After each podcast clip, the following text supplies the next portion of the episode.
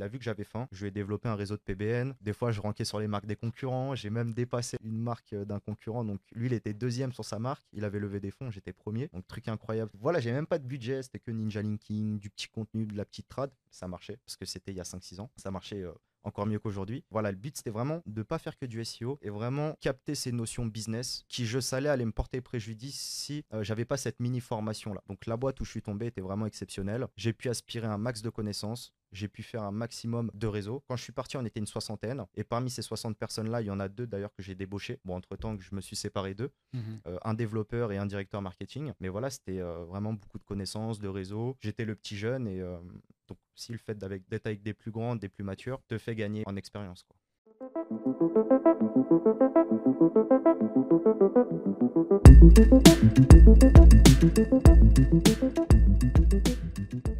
Euh, ça me fait énormément plaisir de te recevoir parce que pour la première fois, c'est moi qui t'invite. Carrément. C'est un plaisir.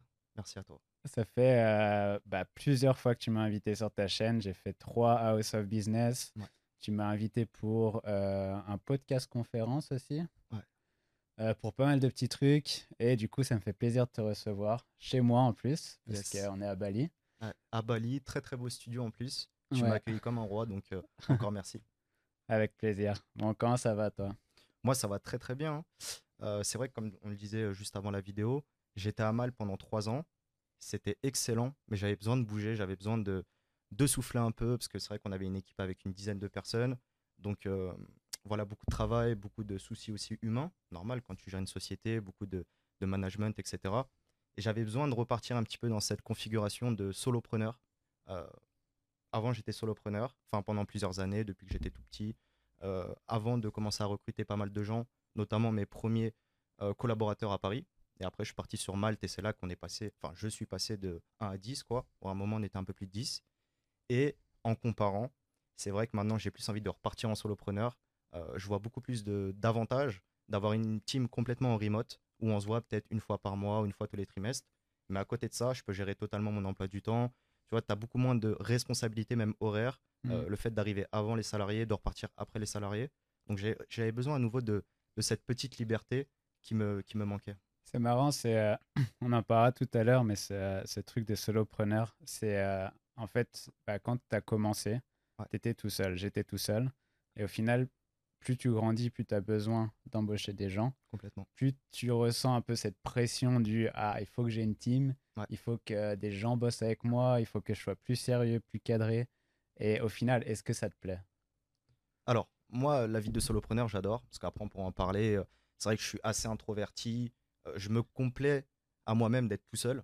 Donc, je suis pas. euh, Enfin, j'adore être avec les gens, mais j'adore aussi avoir des moments seuls. Donc, la vie de solopreneur, d'être même tout seul à bosser 12 heures par jour dans un appart, ça me dérange pas. Parce que je sais que quand je vais sortir pendant 2-3 jours, je vais faire la fête, je vais voir du monde. Voilà, c'est vraiment un petit peu euh, euh, les deux côtés extrêmes, on va dire.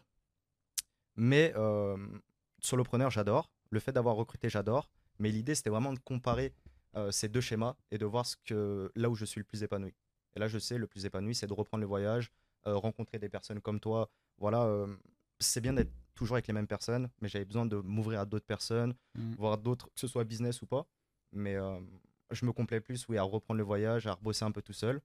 J'ai quelques collaborateurs là qui sont venus sur euh, Bali et qui viendront en Thaïlande, mais on se verra pas de manière euh, aussi fréquente qu'à Malte où on était tous les jours ensemble, même le week-end, à faire les soirées, à faire les gueules de bois ensemble, à bosser ensemble. Donc, euh, donc voilà, un peu plus de liberté, un peu plus d'autonomie. quoi. Parce que j'ai l'impression que toi, tu es une personne qui peut pas faire les choses à moitié. Ouais. Ou, euh, je le vois dans ta formation, je le vois dans ta manière de- d'organiser des week-ends ou des, petits, euh, des petites excursions avec ton équipe, avec ta team à Malte. Euh, les, ta formation, c'est euh, les week-ends, tu vas faire des TBL week-end où tu vas avoir Ouais. un challenge le week-end. Moi, le week-end, c'est sacré, il n'y a personne qui me contacte. Toi, j'ai l'impression que si tu fais quelque chose, c'est à 100%. Et là, je pense que ta team, tu étais à 100%, 100% avec tous les jours. Et aujourd'hui, tu as vraiment besoin de, de prendre du recul. Donc là, on en parlait. Euh, tu es parti de Malte. Donc, tu as fait trois ans à Malte, tu es parti de Malte. Aujourd'hui, tu es à Bali, mais c'est que pour quelques semaines. Ouais, bon, je sais que tu vas revenir semaines. un peu plus souvent parce que je vais te manquer. mais tu es là pour quelques semaines. Euh, ensuite, tu retournes en Thaïlande, Ouais. solo. Sur- Ton é- une partie de ton équipe reste ici. C'est ça. L'autre va autre part ou peu importe. Mais toi, tu veux t'éloigner un peu plus pour revenir dans le côté solopreneur. C'est ça. C'est ça, et même, j'irai plus loin pour apprécier les gens.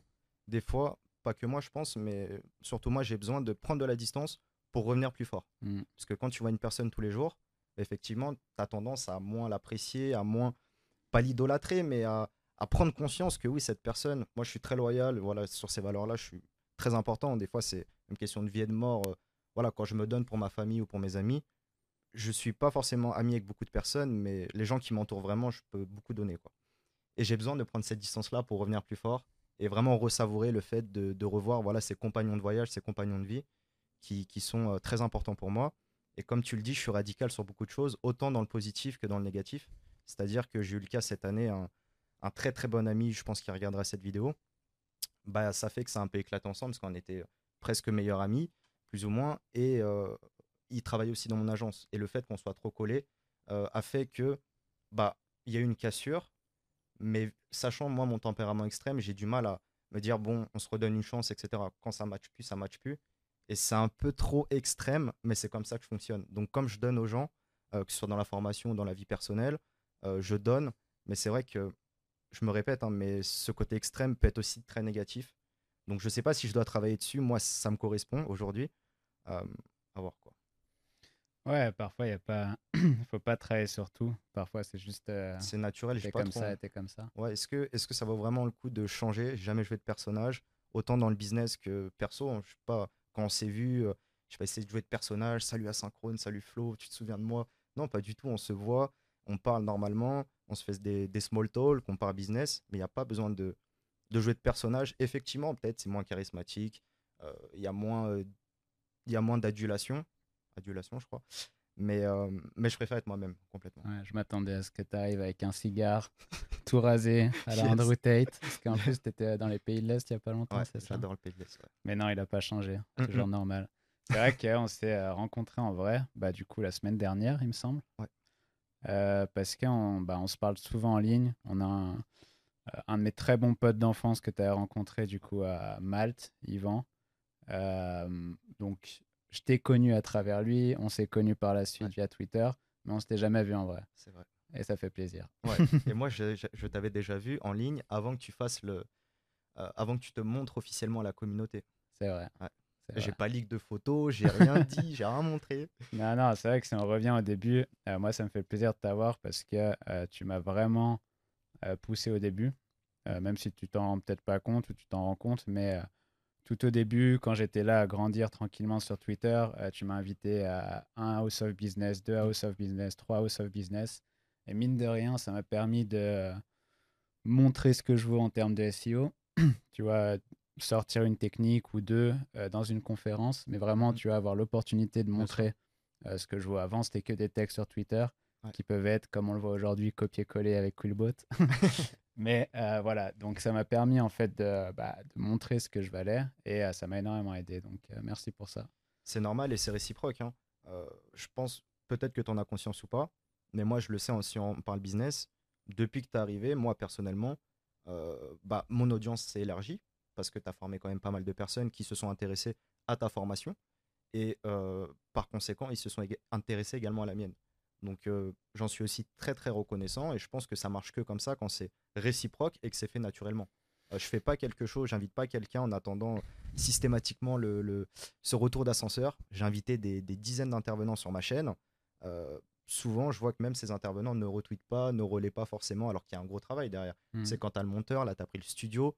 Le minimum syndical, c'est de retweeter, de faire un, voilà, un petit message.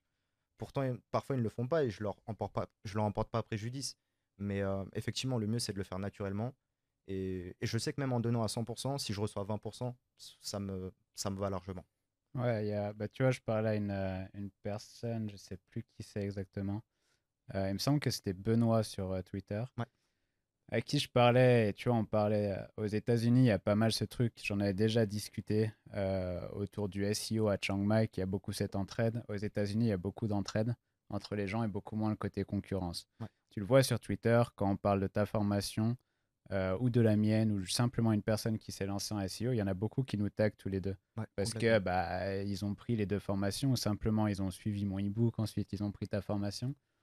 Il n'y a, pas, y a pas vraiment de concurrence en fait. la personne que nous on vise, en tout cas notre objectif à tous les deux, c'est d'aider une personne qui, qui, qui n'a pas les compétences, de créer des compétences et faire de l'argent en ligne et d'avoir une liberté financière et euh, d'avoir euh, bah, tu vois, cette vie qu'on a aussi aujourd'hui. Et du coup, on est les deux là avec le même objectif. Donc pourquoi se mettre des bâtons dans les roues? Pourquoi parler de concurrence? Euh, on, contribue à évangéliser. Je reprends. on contribue à évangéliser le marché moi, personnellement, j'ai lancé Black Hat Money. Euh, j'étais un petit peu tout seul. Et là, je considère qu'on est 3-4 à le faire. Euh, tu contribues à évangéliser le marché, moi-même, David Black Hat également. Donc, le fait de le faire à une petite poignée de main et de le faire ensemble, on va tous s'y retrouver complètement. Que ce soit en vente de formation, que ce soit avec l'audience, que ce soit euh, en termes d'autorité dans la communauté SEO. Donc, ouais, à plusieurs, on est meilleur. Même si certains diront qu'on est concurrent, moi, personnellement, quand je lance un business, que ce soit Link Express sur les backlinks, James Trade, on l'a lancé hier sur l'achat-vente de sites, mais je veux que qu'il y ait des concurrents qui viennent parce que tout seul, euh, ça va être compliqué, de, ça va être beaucoup de temps, beaucoup de ressources pour évangéliser le marché. Alors que si on est 5 ou 6, on s'y retrouvera tous de toute façon, parce que le marché va grossir. Ok, plus de concurrents, mais plus de demandes, plus d'offres. Donc euh, c'est bénéfique pour tout le monde. Hein. Moi, je le vois comme ça. Et après, bon, bien sûr, on va essayer d'être le numéro 1. Mais même numéro 2, euh, ça va, je vis très bien. Il n'y a pas de problème. non, pas de problème d'ego. Euh, du coup, on va, on va revenir sur BHM, Black euh, at Money. Pourquoi tu as sorti cette formation? Parce que, euh, ok, je vais te poser une autre question. Quel a été ton premier business en ligne? Mon premier business que j'ai véritablement monétisé, il y en a très peu qu'on parle, mais beaucoup de formateurs, beaucoup de SEO se sont faits sur ça. C'était pas forcément des niches très très propres. C'était le modèle économique du Pin Summit. Donc on a tous connu Allopass, StarPass. Bah, quand quelqu'un met un SMS pour débloquer, euh, acheter des camas Dofus ou ce que tu veux, euh, il payait 3 euros et tu percevais 1,50€, par exemple, ou 1 euro. Bah là, tu as le Pit Summit, c'était exactement pareil, mais c'était beaucoup plus touchy par contre. Donc ça venait des States, à un moment, c'est venu sur le marché français. Et euh, bah, pour ce même système-là, où tu vas faire un SMS, je vais pas gagner 1 euro ou 1,50€, je vais gagner 40-50 dollars. Donc t'imagines le multiple de dingue. Au début, c'était 50 dollars. Après, en fait, plus il y avait d'annonceurs, plus il y avait de personnes qui connaissaient ce système-là, ça commençait à parler vu que c'était euh, la ruée vers l'or. Hein. Des gens ont fait des millions. Moi, je suis arrivé un peu tard. En plus, j'avais 16-17 ans, donc c'était assez jeune. Et c'est là que j'ai commencé véritablement à gagner des, à faire des 800 euros, 900 euros la journée. Hein. Je regarde encore des screens sur des anciens forums sur Wayback Machine.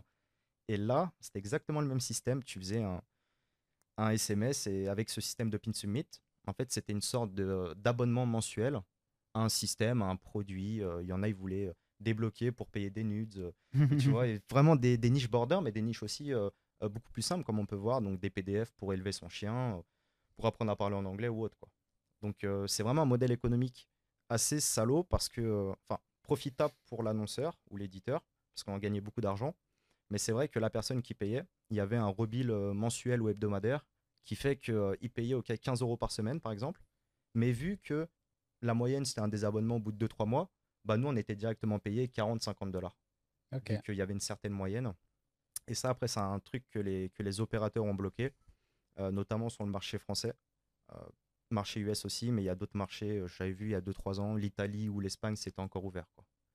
Donc disons que je suis arrivé au bon moment, en tout cas pour faire mes premières armes, pour me payer une formation SEO sur Script SEO avec Jaffa, Walid, Shutter. Mhm. D'ailleurs, big up à eux. Euh, merci Script SEO. Merci Script SEO. Très reconnaissant, euh, voilà, même si ça a pris une tournure assez délicate. Enfin, le forum est moins connu, il y a eu quelques frictions ou autres, comme dans toutes les communautés. Euh, c'est vrai qu'ils ont contribué à former énormément de gens. Donc voilà, chapeau à eux. Donc okay. Pin Submit, premier business. Quoi. Donc, premier business un peu bankable. Bon, j'avais testé plein de trucs, mais c'était quelques euros. Quoi. C'était pas. Parce que là, tu dis tu as 16-17 ans. donc, à 16-17 ans, tu fais 800 balles par jour à un moment donné. Euh, à quel moment tu t'es dit, euh, je vais commencer à bosser en ligne, je vais essayer de trouver un truc à faire en ligne, j'ai envie d'être entrepreneur? Est-ce qu'il y a un moment que tu te souviens euh, bah ça, En fait, ça s'est fait naturellement. Parce que j'ai toujours voulu faire du business. au lycée, je commandais des clopes électroniques sur AliExpress et je les revendais. Bon, quand j'arrivais pas à les vendre, je les fumais. Maintenant, qui, qui s'appelle aussi les puffs. D'ailleurs, très bon business. Et, et, avec Julien, que tu connais, là, on, reçoit beaucoup, beaucoup de leads. Donc là, ça veut dire on développe un peu le marché, mais à, tout moment, ça, on est vraiment sur une machine à cash. Euh, donc, voilà, il y a beaucoup de trucs à faire. Euh, comment dire Soyez au courant des nouvelles hypes. En tout cas, il y a beaucoup de business. Et pour revenir sur ça, non, ça s'est fait naturellement, l'entrepreneuriat, le business. J'ai un goût pour les chiffres, j'apprécie avoir de l'argent, mais c'est pas mon moteur. Mon moteur, c'est juste euh, l'accomplissement. L'accomplissement et le fait que je suis jamais euh, satisfait de moi-même. Hier, on a sorti James Trade, euh, plateforme d'achat et vente de sites. Plein de personnes m'ont dit Putain, super ta plateforme, stylé et tout. Bah, moi, je me focus que sur le négatif. Je vois qu'il y a plein de détails techniques qui vont pas. On s'est mis une deadline exprès pour le sortir, alors que ce soit pas. Alors que même si c'est pas parfait, au moins c'est sorti. C'est vraiment le plus important. Euh, donc voilà, la plateforme, on l'a sorti. Tout le monde satisfait. Il y a eu des ventes, c'est super. Il y a eu beaucoup de demandes de prise de contact, donc c'est génial. Mais c'est vrai que je m'attarde beaucoup sur le négatif. Euh, même des fois, j'incendie voilà, les associés, les personnes avec qui je parle. Mais on ne me le reproche pas parce que c'est dans la vision du projet. Et si la majorité des projets que j'ai lancés fonctionnent, euh, je pense que cette mentalité y contribue. Que si tu te reposes sur, tes acquis, voilà, ça avance pas et tu te fais bouffer. Donc tu dis l'accomplissement, c'est ton but. Ouais, l'accomplissement aller toujours chercher plus loin, toujours améliorer, faire mieux. la formation, normalement, elle va plus ou moins rester assez fixe. Bon, bah là, j'ai développé je sais pas combien de templates Zenoposter, des extensions Chrome, des... plein de conneries, mais voilà, les gens ils kiffent et j'ai toujours envie de faire plus et c'est cool quoi. Donc, à 16-17 ans, tu as cette envie d'accomplissement, cette envie d'entrepreneuriat.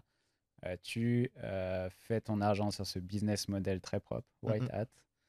Et à quel moment tu dérives vers le SEO À ce moment-là, alors, en tombant sur ce business model-là et sur la, plateforme de Arthur, Big Up Arthur, je pense qu'il regardera cette vidéo, sur le forum Impact euh, il parlait beaucoup de ce modèle économique, mais un peu moins du SEO. Et c'était Jafar, donc le boss de Script mhm. SEO, qui était sur ce forum-là, et qui a ramené les personnes de ce forum-là à se former au SEO.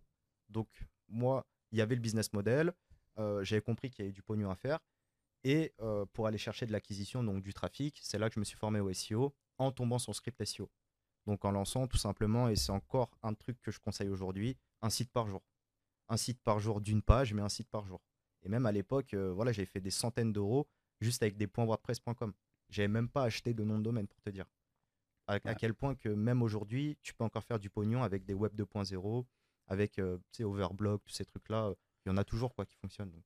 Il y a c'est un, bon exemple, mais tu sais, j'avais vu il n'y a pas longtemps avec euh, l'extension, euh, tu vois, les plugins, les extensions Chrome. Ouais. J'ai vu ça passer. Il y avait un concurrent, il y a un truc qui s'appelle, euh, bref, je vais pas dire la pilule là, mais c'est une pilule pour hommes.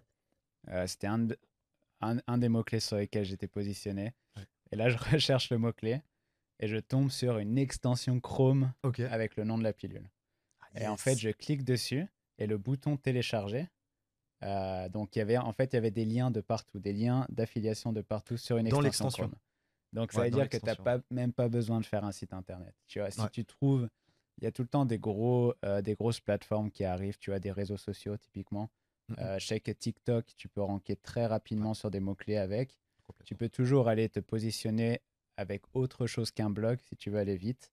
Te positionner, mettre un lien d'affiliation quelque part sur le bouton télécharger l'extension et euh, tu vends. Donc toi à l'époque c'était des WordPress.com. WordPress.com. Euh, pour reprendre l'exemple, encore ce matin, avant de venir te voir, je faisais une analyse SEO pour un membre et euh, c'est vrai qu'il avait un gros site. Il me demandait s'il fallait lancer un PBN. Je lui dis ok, dès que tu as ta vente sur tel produit, lance ton PBN. Mais en parallèle, si tu veux gagner du temps, bah, tu achètes un lien thématisé à 50 balles sur e-référeur et au lieu de lui dire mets-moi un backlink, tu mets un CTA. Donc comme ça, lui, il rankera beaucoup plus rapidement. S'il veut bien, il te met ton CTA vers ton site ou vers ton lien d'affiliation. Donc même sans site, je l'avais fait donc ça fonctionne, même sans site, euh, tu peux euh, voilà, identifier des niches, des affiliations et euh, demander à quelqu'un de ranker à ta place, quoi. mais avec ton lien d'affiliation. Il y, a... y, a plein, plein de choses à faire. On pourrait en parler des heures, mais c'est vrai qu'il y a des, techniques comme ça de tout simplement louer la position sur quelqu'un d'autre. Louer la position. Notamment pour le Black Friday ou des choses comme ça. Complètement. C'est un gars de Bali d'ailleurs qui faisait ça. D'accord. Et lui, il misait tout sur le Black Friday. Ah tout. Euh, il, dépensait énormément d'argent vers des gros médias. Il se positionnait sur des. Euh, il se posait sur des gros sites avec un article, avec ses liens d'affi. Et il attendait que le Black Friday ah toute l'année. Ça marchait bien. En même temps, décembre, novembre et décembre, c'est surtout le Black Friday, c'est incroyable. Ouais, ouais, c'est devenu dingue. Et du coup, donc toi, tu faisais euh, donc un site par jour. Ouais. tu t'es motivé à faire ça. Quels ont été les résultats? Un site par jour. Bon, le SEO, c'était plus simple avant. Enfin, c'était plus simple. C'était plus chiant à faire, mais on rankait plus vite. Mmh. Aujourd'hui, c'est plus simple à faire, mais mais on met plus de temps à ranker, notamment plus simple avec l'IA, on pourra en parler après. Mais c'est ça, un site par jour, toujours pareil, hein, Google Search Console, ou si, si tu ne l'as pas, au moins tu identifies les mots-clés dans la Google Suggest. En fait, les méthodes sont toujours les mêmes. Hein. C'est juste les, vraiment les ressources, la qualité qui tend à évoluer. Mais c'est vraiment toujours pareil. Et je te dis ça, j'avais 16 ans, ouais, donc c'était il y a 8-9 ans. quoi. C'est-à-dire, qu'est-ce qui est pareil? Qu'est-ce qui est pareil? Notamment l'aspect, je veux dire, l'analyse avec la Google Search Console, le hmm. fait de faire du contenu, puis des backlinks, le fait d'utiliser des web 2.0, des noms de domaine expirés. En fait, c'est toujours pareil. Et tout réside en fait dans, dans ce process-là à suivre avec une certaine rigueur, quoi. Et ne pas se disperser. C'est le plus dur. c'est le plus dur. Il y a tellement de choses à faire. OpenAI sort plein de choses. On veut tester, on veut passer du temps. Mais celui qui est focus sur le pognon, moi c'est pas mon cas, mais celui qui est focus sur le pognon, même s'il est moyen au SEO, peut faire beaucoup d'argent. S'il arrive à garder cette rigueur-là, de se lever à 5 heures, de finir à 20 heures et de faire X sites par jour, Black Hat, White Hat ou n'importe, et de tester une niche par jour, ça peut que payer quoi. C'est marrant ce que tu dis dans le. Il y a, une vidéo que j'ai regardée il n'y a pas longtemps. Il parlait du fait que les objectifs que tu te, que tu te poses doivent être quelque chose que tu maîtrises. C'est-à-dire, au lieu de dire euh, j'ai envie de faire 10 000 balles à la fin du mois, tu vas plutôt dire je vais faire 5, 5 sites par jour. Admettons, si tu es capable de le faire. Et en fait, ça, c'est une, euh, c'est un, chiffre et un objectif que tu maîtrises. C'est toi qui dois te lever et créer 5, 5 sites. Par contre, le résultat, te dire je vais faire 10 000 euros, c'est hyper bancal. Tu peux pas dire je vais faire 10 000 euros à la fin du mois. C'est impossible à quantifier à part si voilà, tu, euh, tu fais du, trading ou j'en sais rien. Mais euh, le truc, c'est ouais, d'avoir, comme tu dis, des objectifs journaliers que tu maîtrises. Donc ça peut être écrire un article par jour, euh, trouver un lien en ninja linking par, par jour, ou des objectifs comme ça. C'est vrai que c'est beaucoup plus simple comme ça. C'est vrai que 10 000 euros en prestat, tu les fais en trouvant 5 clients à 2 000 euros. En édition de site, comme tu dis, il y a trop de critères. ok, tu as des niches à 10 balles, en com et des niches à 200 euros. Donc, euh, il y a trop de. Tu vas quasiment en ligne bah, pour les mêmes efforts. Voilà, les mêmes efforts, tu feras x5. Et peut-être que si tu es sur une niche animalière, bah, tu feras euh, un peu moins, quoi. C'est sûr. Non, c'est clair. Et donc, tu fais ça pendant combien de temps? Je fais ça pendant. Alors, ouais, j'ai dû start à 16 ans, comme je disais, 16-17 ans, c'est assez confus de mon côté. Avant, j'avais déjà lancé des forums Yu-Gi-Oh! Voilà, sur mes passions. Franchement, j'avais même, je connaissais rien au SEO, mais euh, c'était sur Forum Actif. J'ai lancé des forums, je passais jour et nuit dessus pendant les vacances. Et euh, voilà, j'avais des centaines de membres récurrents. Yu-Gi-Oh! c'était ma passion. Je faisais des duels sur MSN. Tu vois, des trucs de dingue. Mon père, il m'a amené euh, dans des concours sur Paris. J'avais peut-être 14-15 ans et je jouais contre des mecs qui avaient 40 ans. On n'avait pas le même budget et des fois, j'arrivais quand même à les désinguer. Donc en vrai, c'était assez marrant. Et après, voilà, quand je suis tombé dans le SEO, c'est vrai que j'ai fait ça pendant voilà, plusieurs mois, on va dire, de manière assez, euh, assez prononcée. Bon, en même temps, il y a les cours, donc c'est un peu compliqué, surtout le soir et le week-end.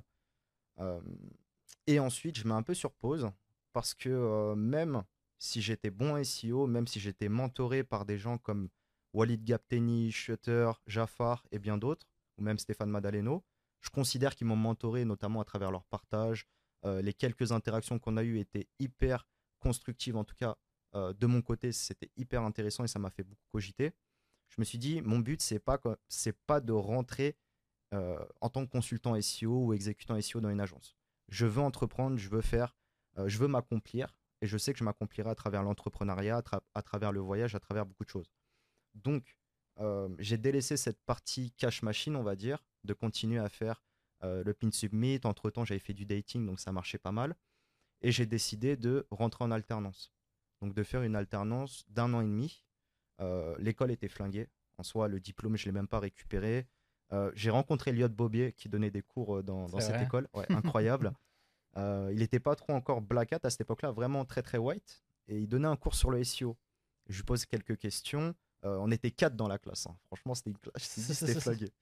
Et je devais avoir 18 ans et les autres, ils avaient 30-35 ans. Tu vois, truc de fou, quoi. Et euh, Elliot, je lui dis Ouais, mais est-ce que tu fais du backlinks? Est-ce que tu as testé les blasts, les noms de domaine expirés, etc. Donc, il cogite un peu pendant le cours. C'est un truc qu'il n'avait pas forcément fait. Et le soir même, on allait se boire 3-4 pintes juste au bar à côté. Euh, il m'a aspiré euh, vraiment toutes les connaissances. Voilà, il m'a bombardé de questions. Donc, moi, j'adore répondre, c'est ma passion.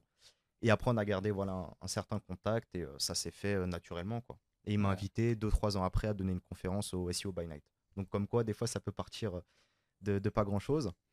J'ai fait cette alternance école un peu flinguée, comme je disais, mais euh, super startup. Donc, euh, c'est vraiment euh, future licorne, la top du top dans le milieu agricole, qui s'appelle Agriconomie. Donc, c'est vraiment le Amazon de l'agriculture, Mhm. marketplace. J'ai appris beaucoup de choses, des choses que je maîtrisais pas, mais tout con, les KPI. voilà, j'étais au contact quotidien avec que ce soit le DAF, donc directeur financier, euh, le comptable. J'ai fait des rendez-vous avec euh, mon mentor, donc euh, Paul Impasco, qui est, qui est le big boss. Il m'a amené, voilà, il a vu que j'avais faim. Je lui ai développé un réseau de PBN.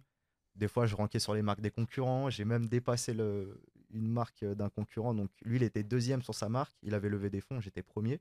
Donc, truc incroyable, tu vois. c'est Moi, c'était. Voilà, j'ai même pas de budget. C'était que Ninja Linking, du petit contenu, de la petite trad. Ça marchait. Euh, parce que c'était il y a 5-6 ans. Ça marchait euh, encore mieux qu'aujourd'hui. Et euh, voilà, le but, c'était vraiment de pas faire que du SEO et vraiment capter ces notions business qui, je savais, allaient me porter préjudice si j'avais pas cette mini formation là. Donc la boîte où je suis tombé était vraiment exceptionnelle. J'ai pu aspirer un max de connaissances, j'ai pu faire un maximum de réseau. Bah, quand je suis parti, on était une soixantaine. Et parmi ces 60 personnes-là, il y en a deux d'ailleurs que j'ai débauchés. Bon, entre-temps, je me suis séparé d'eux. Mhm. Euh, un développeur et un directeur marketing. Mais voilà, c'était euh, vraiment beaucoup de connaissances, de réseau.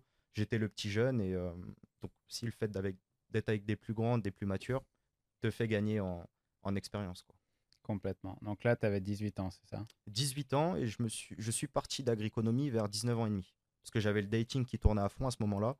Et je faisais du 500, 1000 euros par jour. Et je me suis dit, là, je peux plus, euh, je peux plus rester que parce que j'apprécie cette boîte. Là, je sens que j'ai atteint mon plein potentiel et j'ai besoin de me lancer. quoi. J'ai besoin d'aller.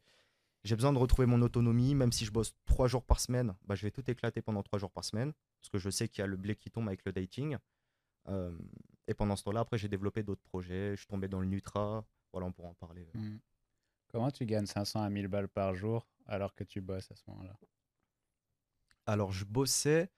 euh, c'était- alors, c'était à l'époque où j'ai fini mon alternance et je leur ai dit bon, bah, je peux rester si vous avez besoin d'un d'un- plus ou moins d'un consultant SEO, mais je fais trois jours par semaine. Donc, trois jours par semaine, je crois que j'étais payé 100 ou 150 balles la journée. Donc, c'était pas énorme, mais moi, généralement, si j'ai un million sur mon compte, je le dépense. Si j'ai pas de thune, je le dépense pas. Quoi. Donc, euh, Ouais. ça va rien changer à ma vie. Ça veut dire, si je peux manger des pâtes, j'ai déjà dormi dans des dortoirs éclatés, tu vois, avec un mec qui ronfle à côté. Putain, t'as juste envie de. De Avec la douche dans le dortoir Ouais, aussi. avec la douche, tu vois, des, des trucs incroyables. Mais j'adore ça. Et j'ai déjà aussi dormi dans des villas. Bah voilà, la semaine dernière, euh, putain de villa incroyable, etc. On était cinq, voilà, business à fond. Donc c'est pas l'argent qui me pose problème, mais j'avais besoin de m'accomplir euh, davantage. Mais ces trois jours-là de consultant dans la boîte, bah à côté, je bossais sur mes projets. Donc petit développeur, petit bidouilleur. Avant ça, j'ai un passé euh, beaucoup plus euh, beaucoup plus sombre, on va dire, un petit peu plus euh, euh, faille de sécurité. Voilà, c'était vraiment la sécurité informatique qui m'intéressait, sans faire des trucs illégaux, mais c'était vraiment, je portais un, vrai intérêt pour ça. Donc en cumulant ce, côté sécurité, développeur et SEO, bah, j'ai créé un petit script de bouillie, tout simplement, en scrapant plein plein de sites, plein plein de contenus. Euh, voilà, en créant du contenu de manière automatique, des 30 000, 40 000, 50 000 pages. Euh, vraiment très simple, une page, euh, enfin un fichier, une page. Je récupérais des noms de domaine expirés sur PBN Premium et je balançais 10 noms de domaine par jour. Quoi. Et comme ça, je récupérais un maximum de données, je cloquais tout, donc je renvoyais les visiteurs vers, euh, vers mon partenaire. Donc j'ai testé plusieurs partenaires. Mon partenaire de, de longue date, c'est Adextreme, que je connais bien, qui était sur Malte aussi. Et voilà, en lançant en fait plein de sites, bah, tu as des sites qui marchent pas, mais tu as des sites qui marchent super bien. Donc tu as des sites qui te rapportent 100 balles par jour, et en fait, en cumulant tout ça, tu fais des sacrés perfs. Quoi. Magnifique. Il y a une question que je vais te poser, c'est qu'on a parlé du fait que tu as 16 ans, 17 ans, que tu étais déjà sur des forums, que tu as été forum Yu-Gi-Oh!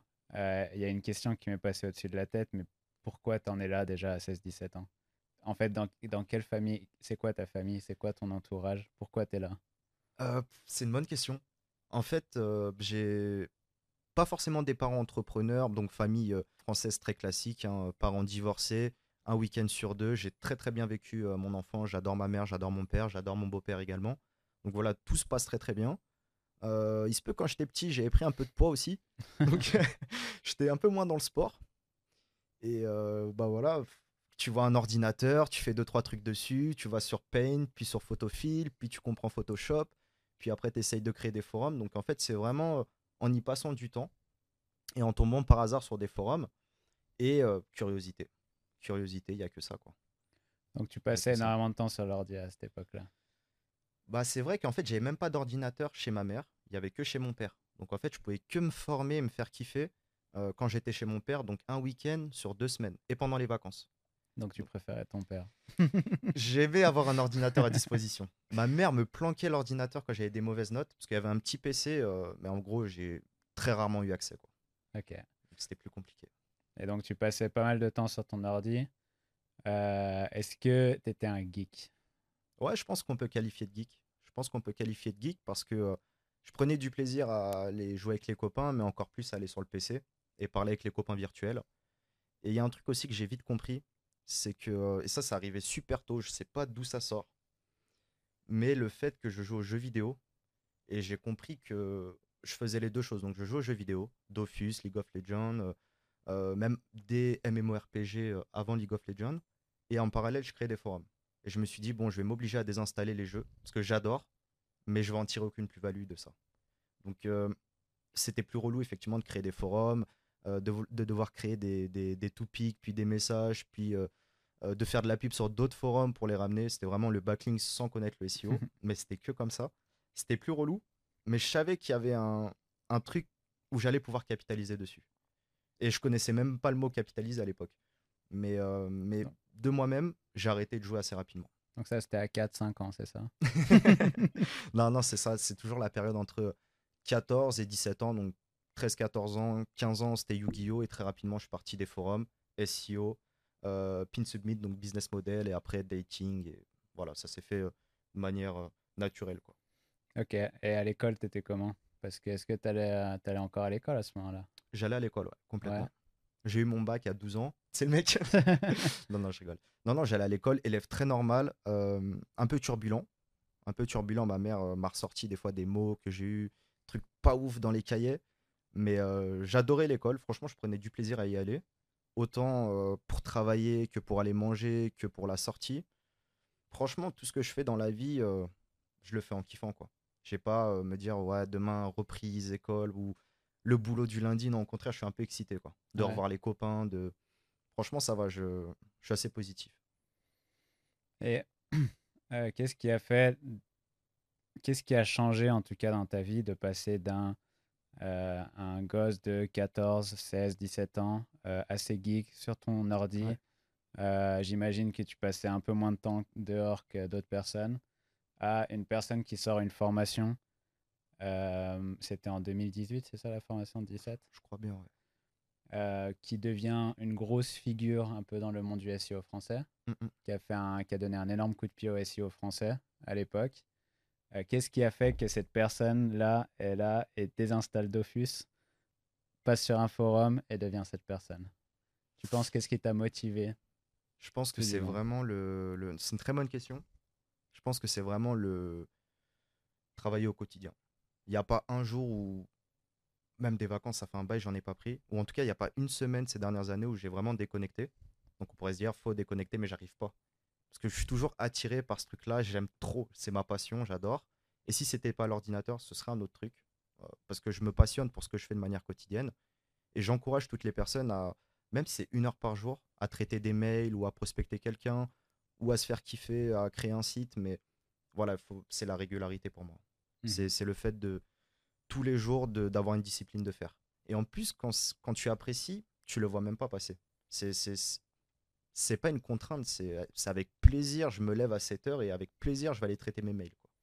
C'est euh, tu l'as bien, tu l'as bien illustré. Tu avais tes jeux vidéo et le forum, tu faisais les deux en même temps, tu es passé un peu plus sur le forum. C'est une passion. C'est pas, c'est pas, il y, a le mot travail qui est souvent péjoratif, euh, moi, personnellement, tout ce qui est business en ligne, travail, c'est une passion. Euh, s'il y a un truc que je veux faire le soir, c'est regarder un. Ok, j'aime bien regarder des, des, films ou des séries ou quoi que ce soit, mais je préfère regarder une interview d'une personne. Ça va être beaucoup plus intéressant pour moi et beaucoup plus kiffant que de faire autre chose. Est-ce que c'est pareil pour toi? Ouais, tu as l'impression de ne pas perdre ton temps. quoi. Moi, c'est ça qui me. Enfin, je vois le, le temps, il passe trop trop vite. J'ai 25 ans. Je me vois encore quand j'avais 19-20 ans. J'ai pas vu les 5 ans passer comme ça parce que c'est passé super vite. Euh, ce serait passé plus lentement si, si, si, je passais un peu des, des journées euh, de merde. Mais là, vu que mes journées sont, sont bien, je suis heureux, franchement, je suis, je suis content, bah, c'est vrai que ça passe super vite.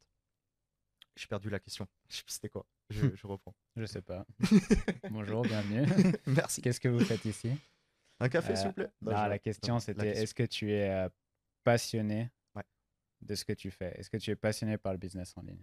C'est ça, c'est c'est la passion qui nous fait tenir, comme on le disait. Et, euh, et c'est pour ça que le temps passe si vite, pour revenir à ce que je disais précédemment. Donc euh, j'encourage vraiment toutes les personnes qui ont du mal à se lancer sur Internet, à créer un site ou autre, de au moins connecter le taf, enfin le travail, et une passion. Et au moins c- une passion, ça peut être euh, la vidéo, l'agriculture ou je ne sais pas, mais vraiment connecter une passion et tu auras beaucoup moins de mal à, à t'y mettre. Quoi. Et euh, tu sais, il y a beaucoup euh, ce, euh, cette comparaison entre est-ce qu'il faut partir sur une passion Ouais. ou une, une niche rentable. Je pense que si tu es passionné par le business, pars sur une niche rentable parce que ce sera toujours passionnant pour toi parce que c'est le business qui t'intéresse. Mais si ton but, c'est d'avoir la liberté financière et tu n'es pas forcément passionné par le travail en ligne, alors choisis une passion et tu la lies au business, comme tu viens de dire, parce que ça t'aidera à tenir dans le temps, ça te donnera un objectif perso, tu vois, pour le faire. Ouais. Et la finalité sera la liberté financière et tu seras amusé tout, tout du long. Mais ceux qui disent non, ne prends pas euh, une niche passion, ne prends pas un business passion, va direct dans du, euh, de la niche rentable, peu importe ce que c'est. Pour moi, il faut quand même être passionné par le business pour partir Ouais. là-dedans. Ah, c'est vrai que c'est un schéma. hein. J'en ai déjà aussi parlé en conférence. Des fois, dans certaines conférences, je dis Mais non, les gars, allez pas sur les passions. Faut aller chercher des bons payouts, des bonnes niches bankable, comme tu viens de dire. Et d'autres fois, je leur dis Mais prends une- en vrai, c'est au cas par cas. C'est au cas par cas. euh, pour avoir euh, parlé longtemps de ces deux points de vue, en fait, les deux fonctionnent. Les deux fonctionnent et il faut vraiment choisir celui qui, qui match le plus.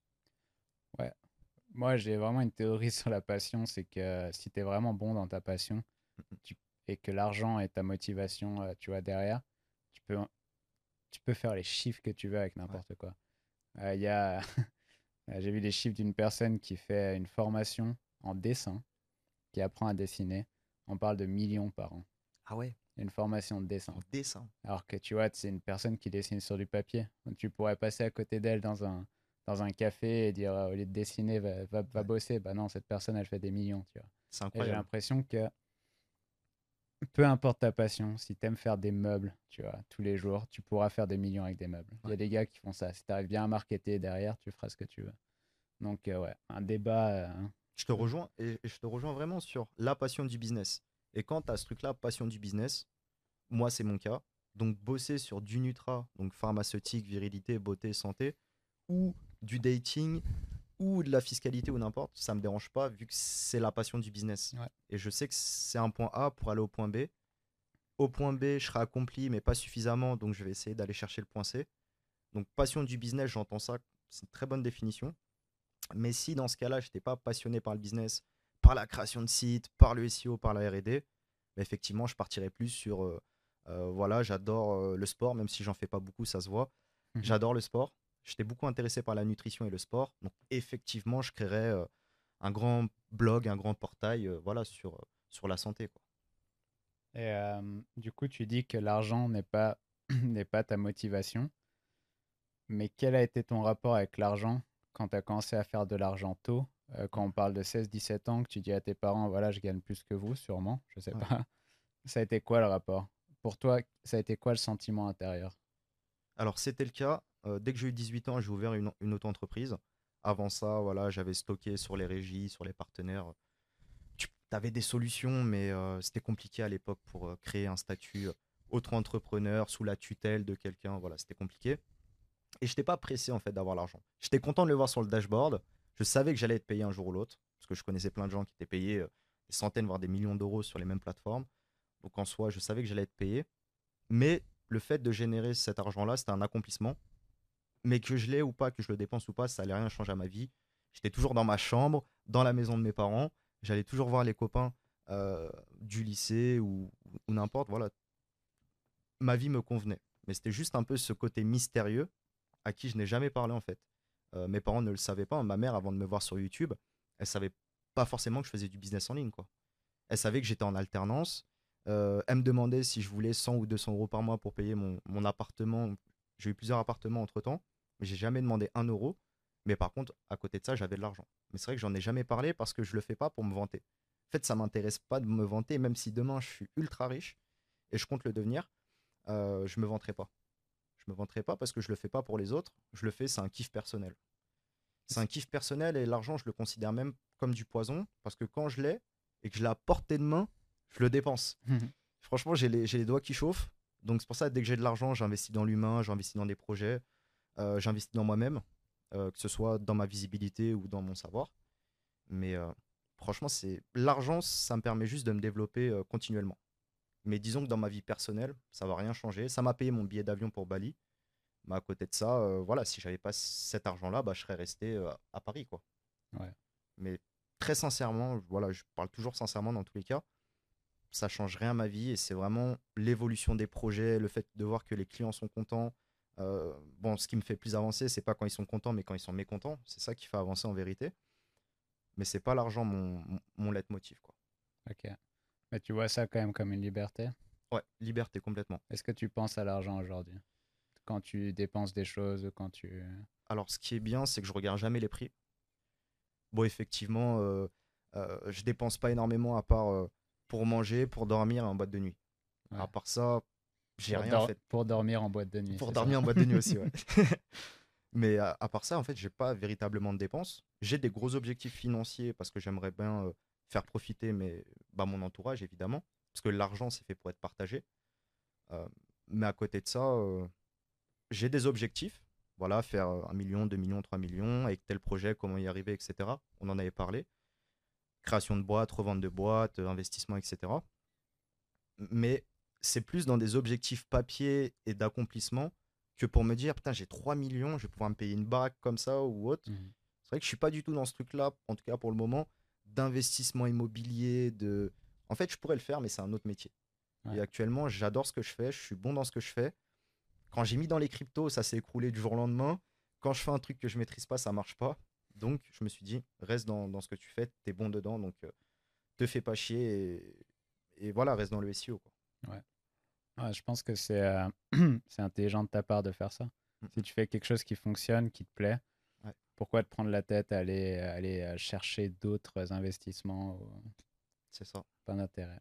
Après, voilà, il y a plein de leçons, diversification ou autre. À chaque fois, j'ai essayé de me diversifier, ça n'a pas marché. Et j'ai perdu mon focus sur mes projets. Donc, c'était double peine. Euh, donc au final, euh, j'arrête de me diversifier et je reste focus sur les quelques projets que j'ai qui me font vivre, qui font vivre mes collaborateurs et qui m'emmèneront euh, beaucoup plus loin. Quoi. Ouais, t'as raison. Ça me rappelle la diversification, c'est bah, mon, mon, pote, le pote qu'on connaît, du coup, Crypto, Ruskov, mm. qui était tout le temps en DM à m'envoyer investi dans ce truc-là, investi dans ce truc-là. Pas, c'était pas, enfin voilà, c'est un, un, très très bon pote. Du coup, il me mettait toujours dans les bons coups. Ça partait très bien, je faisais de l'argent. Sauf que mon problème, c'était que j'étais tellement concentré sur ce que je faisais actuellement, la formation, etc. Je regardais rien. J'ai perdu tellement d'argent, des, des Pokémon qui ont, explosé parce que, ouais, il m'a donné des très bons coups. Sauf que si t'as pas l'œil dessus, c'est comme l'immobilier. Si t'as pas, euh, si pas un minimum de ton temps à passer à faire de l'immobilier, suivre le marché, etc., etc., t'es mort. Tu peux pas, tu peux pas faire ça. c'est un métier à part entière. Hein. ça demande ne serait-ce 3 heures par jour, c'est énorme. 3 mmh. heures par jour ou t'assurer que, euh, je sais pas, ton service de gardiennage a bien bossé, ou dans les cryptos, est-ce que je dois sortir, est-ce que je dois investir? C'est tout un taf. Quoi. Tu peux pas, tu peux pas cumuler plusieurs emplois et être très bon dans ces trucs-là. Non, ça c'est sûr, c'est sûr. Et euh, c'est quand même dingue, c'est que là aujourd'hui, tu as quoi? Tu as 25 ans? Ouais. Ça fait quasi 10 piges que tu fais ça. Ça fait quoi te dire euh, que ça fait une, décennie que une tu fais du business en ligne? Vraiment 5 ans que je me professionnalise, mais 10 ans que je suis un passionné et que et que chaque jour je me tue à la tâche. Quoi. Tu penses que c'est un avantage de commencer tôt, avant la fin de tes études? Moi, je pense que c'est un avantage. Après, je forcerai personne à commencer tôt. Il faut vraiment déjà avoir une, une certaine appétence. Donc, euh, développer une passion, une curiosité. Mais quand là, ouais, commencer tôt directement. Si j'ai un enfant et que je vois qu'il porte un intérêt pour ça ou pour une, une éventuelle euh, nouvelle technologie ou autre, évidemment, je vais essayer de le guider vers ce truc-là. Mmh. S'il kiffe pas, je vais pas le forcer. Parce qu'après, il n'y a rien de pire que de se forcer. Mais euh, commencer tôt, c'est un gros avantage.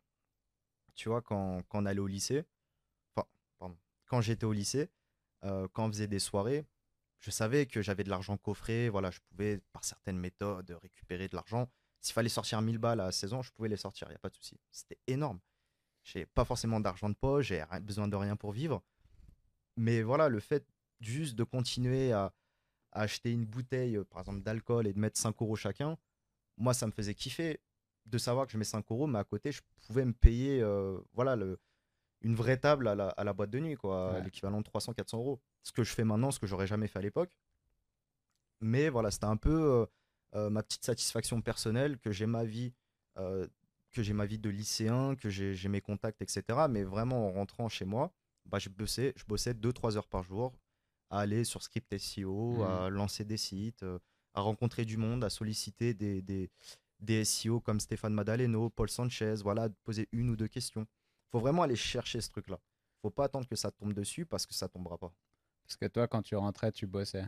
Ton entourage, tes potes proches, qu'est-ce qu'ils faisaient en rentrant? Est-ce qu'il y en avait qui étaient intéressés par ça ou pas?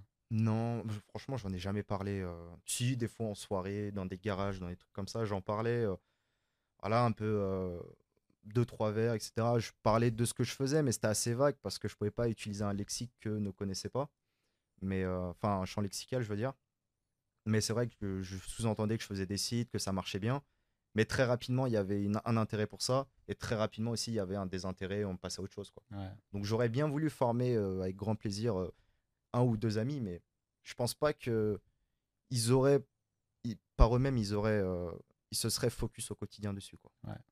Donc j'ai pas voulu perdre de temps. Et, et c'est un truc que je gardais pour moi. Est-ce que ça t'a apporté de la confiance en toi d'avoir cet argent de côté? Alors la confiance, je pense que je l'ai toujours eu, même si on peut en parler, je suis très timide. D'ailleurs, on peut voir même là, je peux trembler ou autre, je prends beaucoup sur moi. C'est quelque chose qui restera à vie, mais c'est aussi ma force. La confiance en moi dans ma tête, je l'ai toujours eu. C'est-à-dire que j'ai jamais douté de moi, que ce soit dans des devoirs scolaires ou la création de sites, ou là que tu m'invites ici, je sais que je vais venir, je vais essayer de me donner au mieux. Donc la confiance, pas de problème. Après, de manière extérieure, effectivement, je peux manquer à cette confiance. Donc, c'est d'ailleurs pour ça un des critères que j'ai sorti la formation. C'était vraiment un de mes gros enjeux. Hors financier, c'était vraiment ça. Se durcir et se montrer aux autres. Donc, on peut en parler peut-être maintenant. Ouais, quand tu dis se montrer aux autres, c'est-à-dire c'est montrer ta tête, montrer ce que tu vaux ou envoyer toutes tes connaissances et voir le retour. Tu est-ce que tu avais besoin de cette confiance-là ou c'était. Explique-moi un peu plus. Alors c'est une très bonne question. C'était pas par acceptation des autres. C'était pas forcément pour euh, avoir la légitimité auprès d'un tel, d'un tel, d'un tel. Je sais que ça se serait fait avec le temps, mais c'est pas la légitimité qui me permet aussi de faire de l'argent. Euh, qu'on soit d'accord, parce que euh, toi et moi on fait de la formation SEO. On a de la chance dans le SEO, c'est que peu de personnes sortent des formations par peur de critique. c'est une, vérité. Donc nous on a réussi à dépasser ça. Moi au début c'était pas évident. En plus j'étais tout jeune, assez insolent. Mmh même ma communication, elle est pas rodée aujourd'hui, mais avant, je m'en fous, tu vois. Mais voilà, c'est un peu le personnage qui fait que ça a aussi marché. Le petit jeune qui vient, euh, qui est là pour un peu pour, euh, bah, pour montrer que voilà, il y a d'autres méthodes, que c'est pas rendu public et que ça fonctionne. Et euh, donc, pour revenir, je l'ai pas fait par rapport aux autres, par acceptation, mais c'était plus sortir la formation, donc faire de l'argent, développer une communauté. Parce que ça, j'ai compris assez vite que la communauté, c'est ce qui allait contribuer à m'épanouir. Mmh et surtout, c'est ce que je qualifie plus ou moins de. C'est un terme assez vache, mais euh, on va dire parachute doré. C'est-à-dire que je me donne corps et âme au quotidien pour la communauté, mais demain, je sais qu'ils vont me faire confiance si je sors un nouveau produit. Ce qui est le cas, euh, James Trade, voilà, il y a plein de personnes de la communauté qui ont envoyé des sites. il y aura plein de personnes de la communauté qui vont acheter des sites.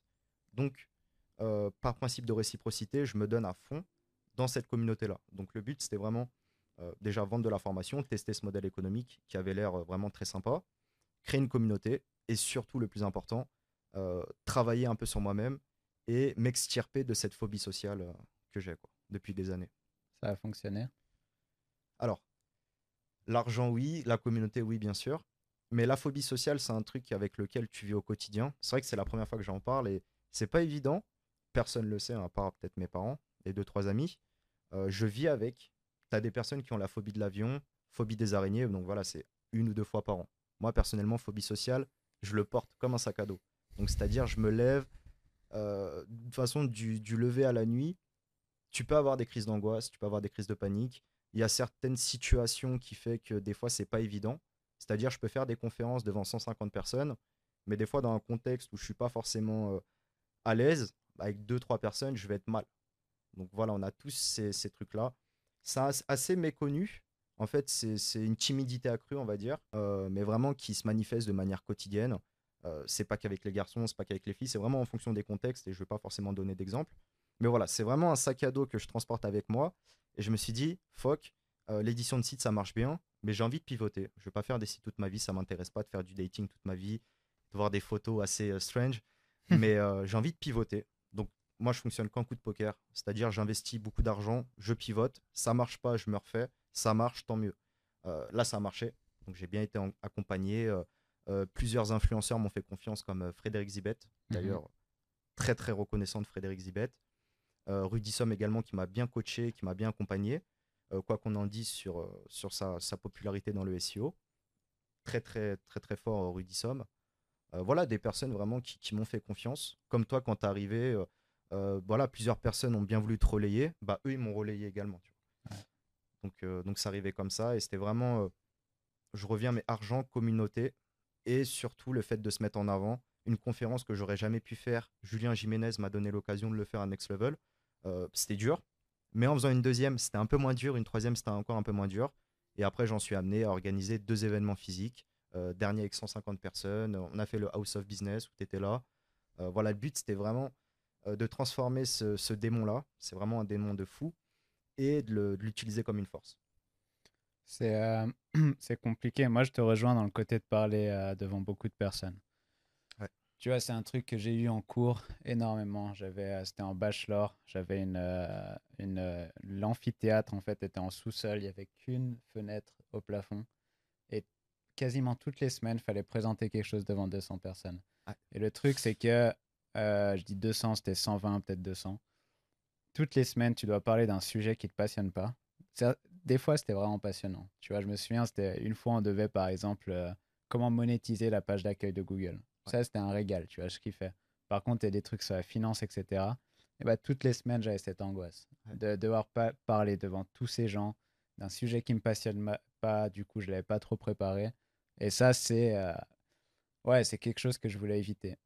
Mais euh, je pense que c'est ce que tu dis aussi, c'est que quand tu maîtrises le sujet, tu vois, tu as fait des conférences, quand tu maîtrises le sujet, que tu as confiance en toi sur ta possibilité de répondre à n'importe quelle question, tout ça, ça s'efface.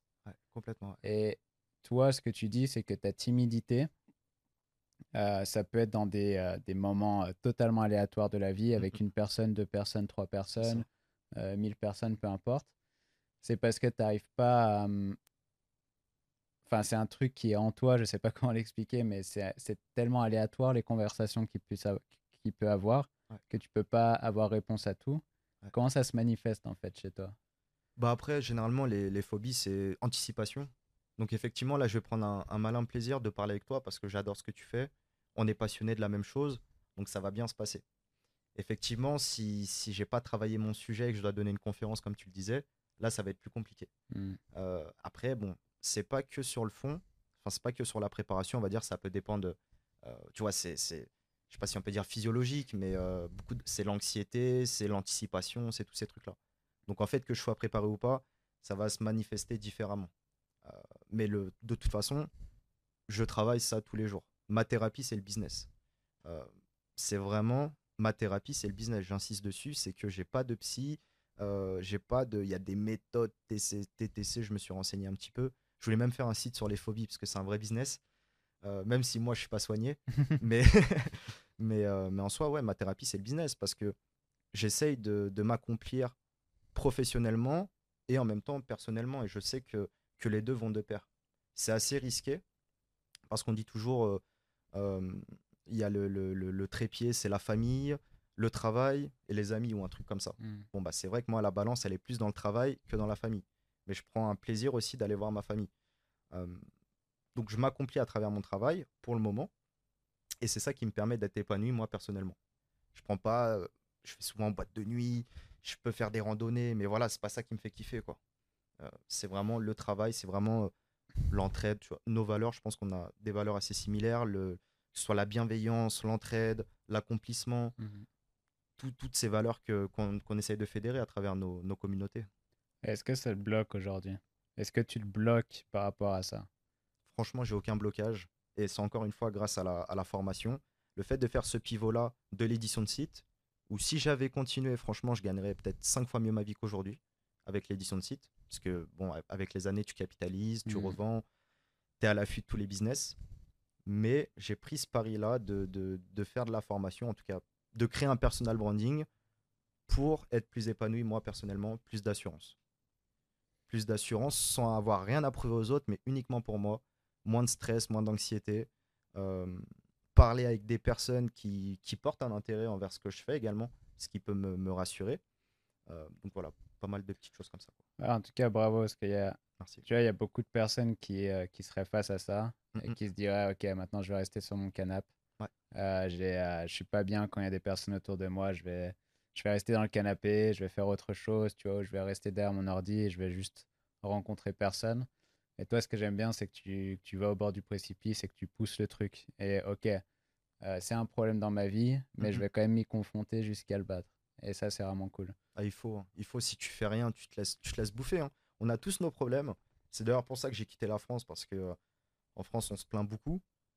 Moi, je considère que je quand même des. Voilà, on a des responsabilités. Pour parler de moi, responsabilités euh, professionnelles, humaines, des collaborateurs, plus mes problèmes personnels. Je me plains jamais. Et, euh, et c'est vrai que bon, j'ai un peu quitté la France pour ce truc-là aussi. De, voilà, quelqu'un, il doit bosser 7 heures, il a fait une heure d'heure sup, il va se plaindre, quoi non, merci, j'ai d'autres trucs à penser. Quoi. C'est, un peu, un peu très toxique. Bon, c'est ce qu'on sait de la France. Après, on a un très très beau pays. Mais personnellement, l'expatriation contribue euh, euh, un meilleur, meilleur mental. Tu penses que tu serais une personne totalement différente si tu étais resté en France? Je serais pas différente, mais j'aurais pas forcément évolué. Parce que je me, on pourra en parler, hein. je pense pour toi c'est pareil aussi, mais je me construis à travers le travail et le voyage. Mmh euh, j'adore voyager seul, j'adore aller à l'autre bout du monde, savoir pas où je vais dormir, euh, bon, bien sûr, il me faut une connexion Internet, très important. mais à part ça, euh, je m'en fous. Mais, euh, mais oui, oui, je pense que je serais moins évolué comme un Pokémon. Je pense que je serais resté au. bizarre. Ouais, voilà. Moi, c'est plus Ronflex. Mais je pense que je serais resté au, niveau standard si j'étais resté en France. Ou peut-être pas, hein, on ne peut pas refaire le passé. Peut-être que je serais resté dans le business à fond avec les mêmes personnes avec qui je, que je côtoyais au quotidien. Big up Deidou, Antoine Sacco, voilà, vraiment des très très bons SEO et des très très bons entrepreneurs. Mais tu as besoin de. Tu vois, quand tu stagnes, et ton corps, enfin, ton corps et ta tête te dit barre-toi. quoi. Vas-y, rencontre d'autres personnes. Euh, là, je vais aller faire une semaine spirituelle dès que je peux. Ça veut dire, je vais aller dans un temple, on va me raser le crâne.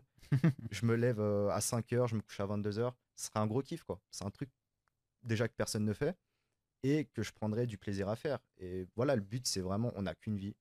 Donc, euh, le but, c'est de faire des trucs le plus atypiques possible. Ah, je suis d'accord. Alors, il y a plein de choses à, à, dire par rapport à ce que tu viens de dire. Mais le premier truc, c'est déjà si tu peux pas partir, je pense que les, les communautés en ligne, déjà, c'est le premier step. C'est. tu peux être dans un petit village en France, personne ne te comprend autour de toi, tu fais du business en ligne, tu es intéressé par ça, tout le monde ne comprend pas. Tu vas dans des communautés, que ce soit, bah, tu vois, Script SEO à l'époque, tu rencontres des gens qui sont dans d'autres endroits en France, même dans le monde, si tu parles une autre langue, si tu vas apprendre une autre langue, déjà, ça va t'ouvrir l'esprit et tu vas te créer une communauté de personnes qui pensent un peu comme toi. Tu vois, comme tu disais, Deidou, etc. Tu vois, c'est des personnes qui sont un peu dans le ouais dans le dans la même bulle dans le même monde parce qu'on est dans un monde différent chaque personne de toute façon a son petit monde dans le monde et euh, ça ça t'aide après partir dans un autre pays je trouve que c'est vraiment la deuxième étape il faut le faire euh, la troisième étape, je dirais, de partir seul. Tu peux partir une fois avec quelqu'un, etc. Mais partir seul, c'est quand même un énorme coup de pied au cul. et hein. euh, qui t'aide. Parce que toi, tu es parti tout seul. Ouais, parti tout seul. Hein. Bah, dès que j'ai quitté euh, Agriconomie, j'ai fait un mois en Bulgarie. Je suis parti tout seul. Ça t'a fait quoi? C'est quoi le, Dès que tu as quitté la Bulgarie, qu'est-ce que tu t'es dit? Alors là, ça va parce que j'étais assez. Euh, j'étais pas trop trop dans l'inconfort. Hein. Disons-le, le but de partir tout seul, c'est d'être dans cet inconfort-là qui permet d'évoluer. Euh, j'avais déjà réservé un Airbnb, donc ça va, je dormais pas à la belle étoile non plus. Mmh. Mais le fait d'arriver tard dans une rue, une ville, t'avais l'impression qu'il y avait des mafieux, il y avait des chiens errants. C'était spécial. Mais c'est tous ces petites scènes, ces petits. Euh, comment dire Ces petits rappels qui fait que tu n'es pas chez toi.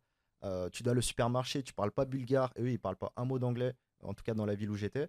Donc, c'est tous ces petits trucs-là qui fait que déjà, ça te fait des bons souvenirs à raconter.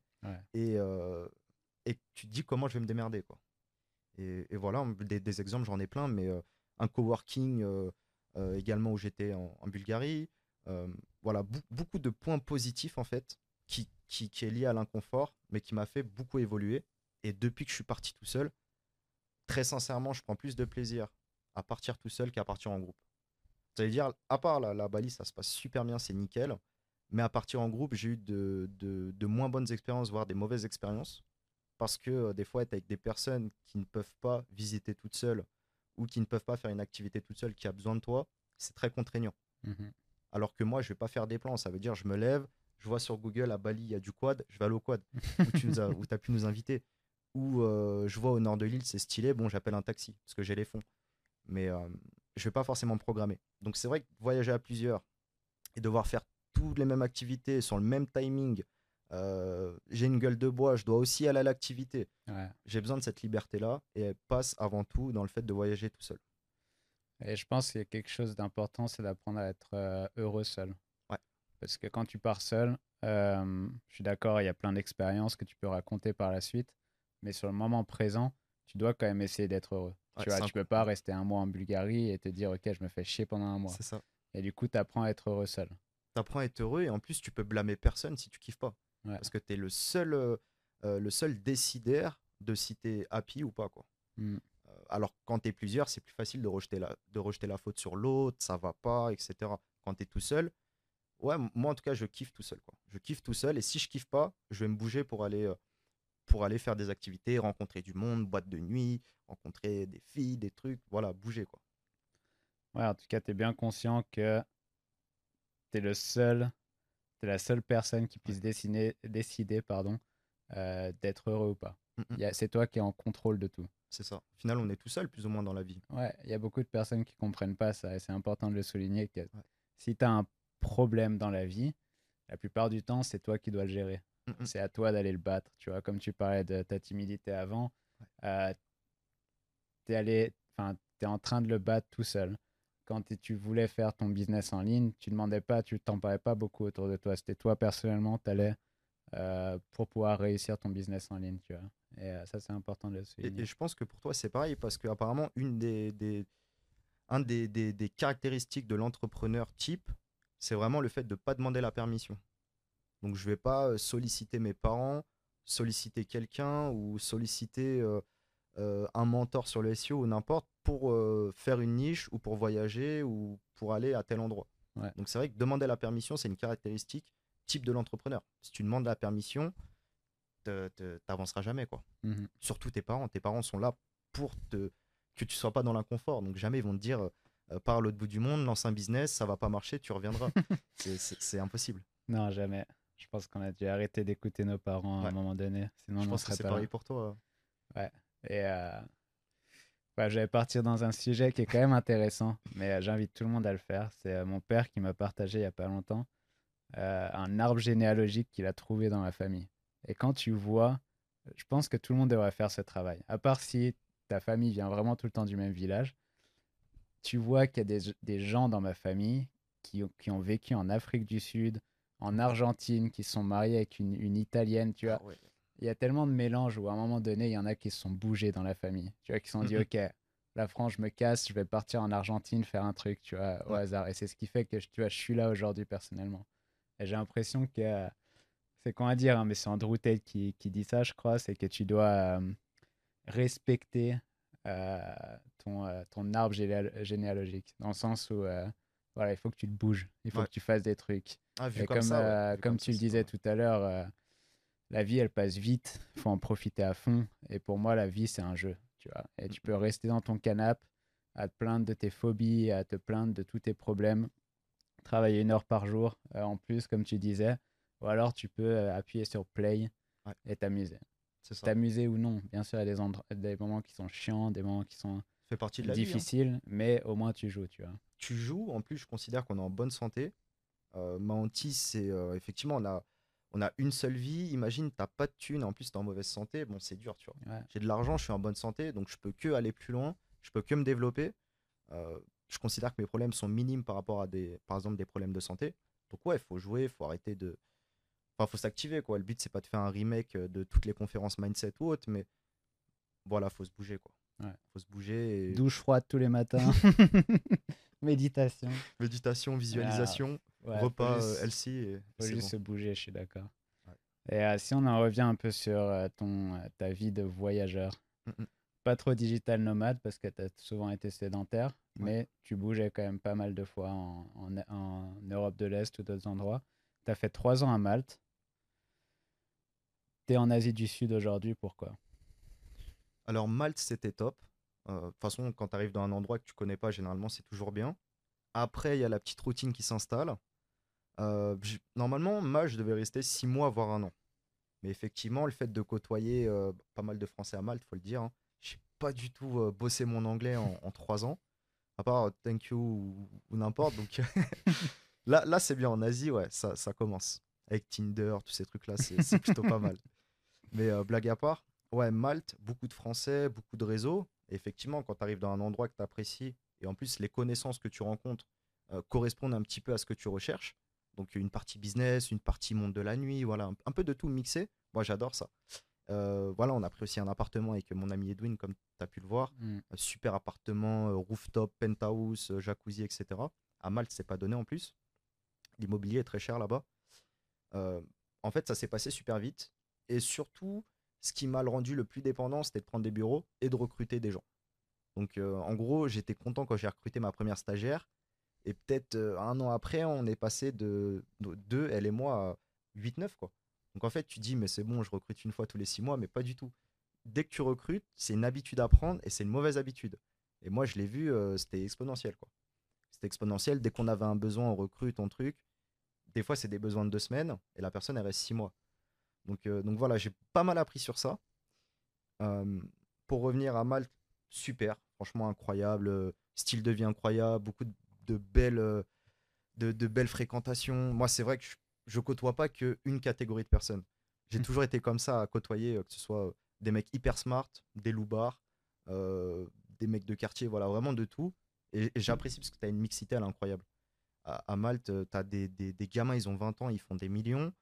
Entre 20 et 25 ans, ils font des millions. D'autres, ils sont en stage pendant 4 mois, donc ils vont, ils, ils vont, kiffer, euh, ils, vont, ils vont kiffer leur vie. Voilà, Malte, en conclusion, très très bien. Euh, de très bons souvenirs, mais voilà, le but c'était d'avancer. Euh, j'ai stagné comme j'ai stagné à Paris.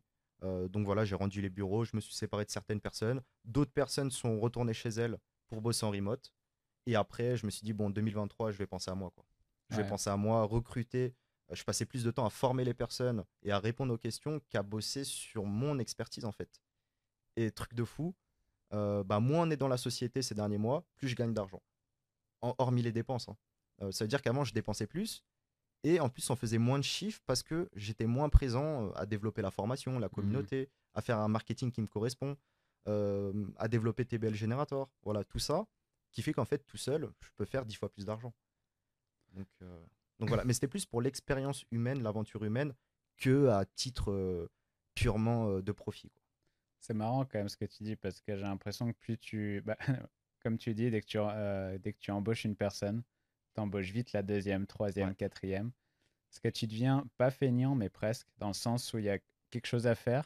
À l'époque, à l'époque de toi, 16-17 ans, Ouais. s'il y avait une nouvelle chose à faire, tu allais 100% dedans pendant trois mois, tu allais apprendre tout et tu allais le faire toi-même. Ouais. Et du coup, c'était rentable. Aujourd'hui, s'il y a un truc de nouveau à faire dans ton business, tu vas vite recruter une personne, Mm.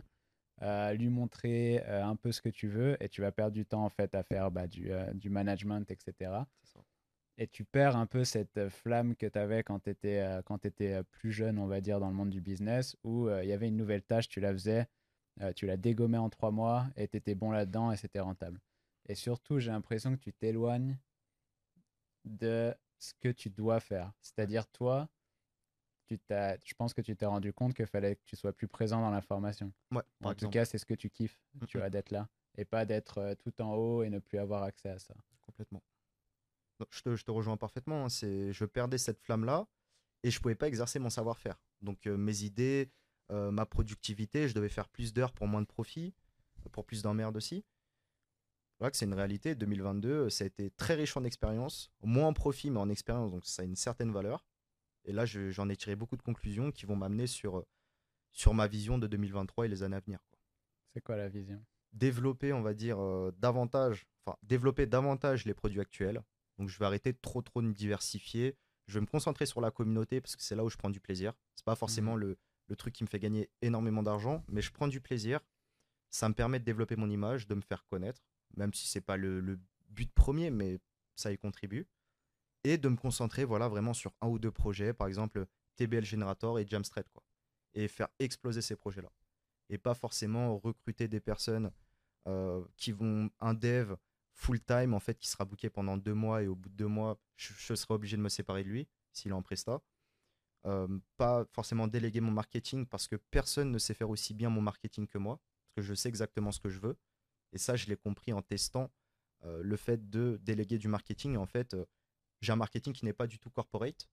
Et quelqu'un qui me fait du corporate, ça ne me correspond pas en gros. Donc moins de ventes, plus de dépenses pour payer ces frais marketing-là. Manager, plein de stagiaires, voilà, plein de, de, choses. Hein. Et très souvent de l'extérieur, on voit beaucoup euh, de création de landing page qui sort. Mais en réalité, ce qu'on voit de l'extérieur n'est pas ce qui reflète de l'intérieur. Donc des fois, je peux avoir une seule landing page, elle va me générer beaucoup plus de profit que en faisant 3-4 landing pages qui paraissent très très belles, très très novatrices, et en fait qui marchent pas du tout. Donc demain, en fait, recruter des effectifs, pour reprendre l'exemple du marketing, bah, ça nécessite aussi que je reprenne les mails parce qu'il peut y avoir des fautes, il peut y avoir des problèmes, euh, la page de destination n'est pas la bonne.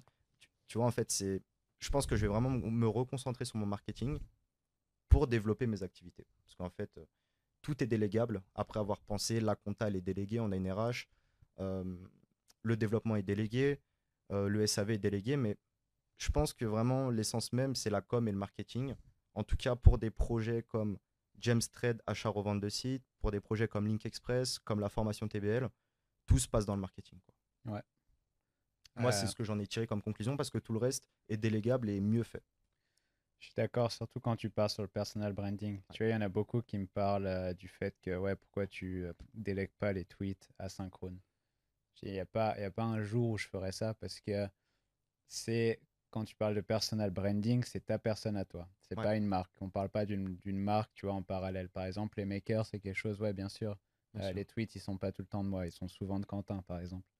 Mais quand c'est du perso, c'est toi. Et ce qui a fait que tu es là aujourd'hui, que tu aies pu sortir BHM, que tu es sorti TBL, euh, que tu aies pu avoir tous ces contacts-là, niveau network, euh, que tu as, que as rencontré Elliot, euh, quand tu étais au lycée, tu as tous ces trucs-là, c'est toi personnellement qui a fait ça. Et c'est très difficile de déléguer ce marketing qui est bah, personnel. Et j'ai l'impression que même si tu regardes les plus les gars les plus énormes, ne serait-ce qu'aux États-Unis, hors Modi, c'est quand même lui qui fait tous ces contenus. Même s'il y a quelqu'un qui retouche derrière, tu vois, qui va faire du montage, etc., c'est lui qui fait tous les contenus. Et je pense que c'est ce qui marche le mieux. à travers euh, ses idées, sa vision, j'imagine. Euh. Ouais, en gros, euh, lui, son idée, c'est qu'il va faire des contenus longs sur YouTube et il va les redécouper en clips, c'est-à-dire en, bah, en clip TikTok, réel, etc., etc. Et une personne va aussi reprendre le contenu qu'il a dit dans la vidéo pour faire des tweets. C'est-à-dire qu'il n'y a pas un mot qui est inventé par une autre personne, c'est que du contenu qu'il a fait. Pas mal. ouais, c'est pas mal. Pas mal, pas mal. Bonne technique.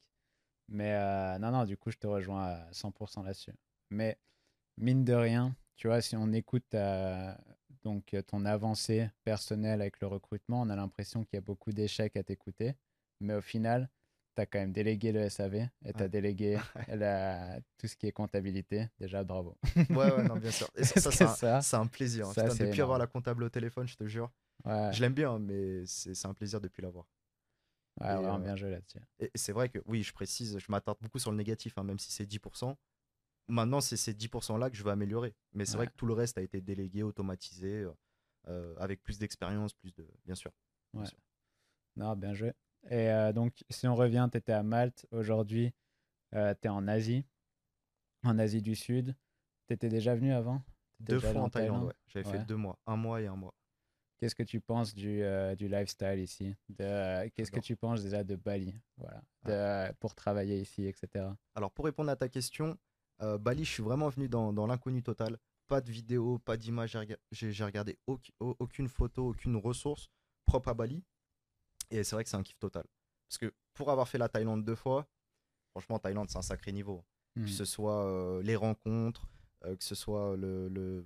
les gens sont, sont, vraiment souriants, ils sont humbles, ils ont des problèmes de fou, ils se plaignent pas. C'est ça le truc, c'est que eux ils bossent pas la journée, ils savent pas où dormir, ils savent pas quoi manger. Ça, moi c'est ça que j'aime, c'est qu'ils en veulent, tu vois. Euh, même s'ils peuvent être assez aguicheurs à te proposer des Rolex ou taxis, etc. Franchement, j'ai un total respect pour ces mecs-là. Ils sont pas là à attendre sur le canapé que les APL ou que le chôme du il tombe quoi. Mais bien sûr, il y a des gens qui en ont besoin. Mais il y a une bonne partie qui n'en a pas besoin non plus et qui pourrait se bouger. Et euh, moi, c'est ça que j'apprécie. Donc, euh, la force de persévérance et de travail de ces, gens, de ces personnes-là. Le lifestyle également. Hein, les prix sont, sont, très intéressants. Si je mets 2000 euros à mal dans un loyer, là, 2000 euros, j'ai un loft, j'ai un vrai setup, j'ai un vrai truc. quoi. Donc, ça, c'est cool. Et la nourriture. Donc, en fait, que des points positifs. Franchement, j'ai aucun point négatif à part. Euh, J'allais dire les Ladyboys, mais même pas, tu vois. non, non, blague à part, euh, Ladyboys. Pas que j'apprécie, mais je respecte leur culture. C'est normal, je viens chez eux, je respecte leur culture. Je vais pas faire le français qui. le, français type. Mais euh, non, non, Thaïlande, franchement, incroyable. Bali, incroyable aussi. C'est même moins cher que la Thaïlande, j'ai l'impression. Parce que Bangkok, c'est pas donné. Ouais. Il y a des pots et des comptes là, ça a énormément augmenté ces derniers mois. Ce que tu disais à Canggu. Euh, les prix sont énormes pour moi, ça reste quand même. Euh, voilà, ça reste moins cher. Ah non, c'est vrai que ça reste hyper intéressant. Les coworking, euh, même ici, c'est des co-living, donc tu peux dormir dans le coworking. Parce que mmh. J'en avais déjà entendu parler, mais je n'avais jamais vu. ça, c'est incroyable. Euh, bon, je suis pas très forêt, nature, etc., mais ça fait plaisir d'en avoir. Ça me dérange pas s'il n'y en a pas. Bangkok, ça va. À part de me voir rempli de boue, rempli de boue sur le quad. c'est vrai, c'est vrai. Ça aussi, c'était un moment incroyable. non, franchement, Bali, si vous avez l'occasion de venir, en tout cas, tu m'as, tu m'as invité comme un chef. Donc, c'est, je te remercie encore. On a fait des super activités encore aujourd'hui. Euh, même si on a pas mal. Comment tu dis quand tu passes d'une idée à une autre? Euh, dans, dans... Alors, j'ai, le terme sur le bout de la langue, mais. Euh, ouais, voilà, ouais c'était, pas mal improvisé, mais c'est ça qu'on apprécie. Et Bali, non, franchement, je recommande. L'Asie même globale, je recommande. J'ai ma grand-mère qui est née au Vietnam, donc il faut que j'y aille. Je dois avoir de la famille là-bas. On m'a dit qu'on me mettrait en contact. Donc, euh, ouais, l'Asie, c'est un kiff. J'apprécie aussi les. J'aime beaucoup les françaises, mais je préfère les... aussi les asiatiques, hein, on va pas se cacher. Par beauté, tout simplement. Donc, voilà, que du point positif. C'est une recherche. Envoyez votre message à Romain Pirotte. Il y a un code promo, si vous voulez. Il y a un code promo. Il est cher en plus. Non, et si tu. alors, je sais que ça fait pas longtemps que tu es là, mais si tu vois, il y a une personne qui regarde, qui, qui a envie de s'expatrier, qui a vu un peu ce qui se passe à Malte. Il y a beaucoup de Français, c'est très proche de la France, donc c'est beaucoup plus accessible, un peu plus cher aussi. Euh, si tu devais donner un petit comparatif entre les deux aujourd'hui, tu dirais quoi? Ouais, déjà il y a les prix. Malte, c'est pas donné. Après, moi personnellement, j'ai jamais regardé les prix, euh, même quand j'avais pas d'argent. Si j'ai de l'argent, je peux me permettre des choses. Si j'ai pas, mmh. je regarde pas. Mais ouais, c'est pas donné pour ceux qui regardent. Euh, le réseau est vraiment top. Mais le Malte, quand même, a assez évolué. Tu avais le Malte d'il y a 5-10 ans avec euh, Théophile Hélier, vraiment les, les, les, futurs pionniers, on va dire, du web et du YouTube, mm. du stream, etc. Maintenant, on va dire que la communauté, elle est un peu différente. Tu as moins de, futurs gros entrepreneurs. Bon, après, pour le casino en ligne, les cryptos, c'est top. On va dire, c'est un peu le, le portefeuille de, l'Europe en Malte. Pour tous ces business un peu touchy, un peu innovants.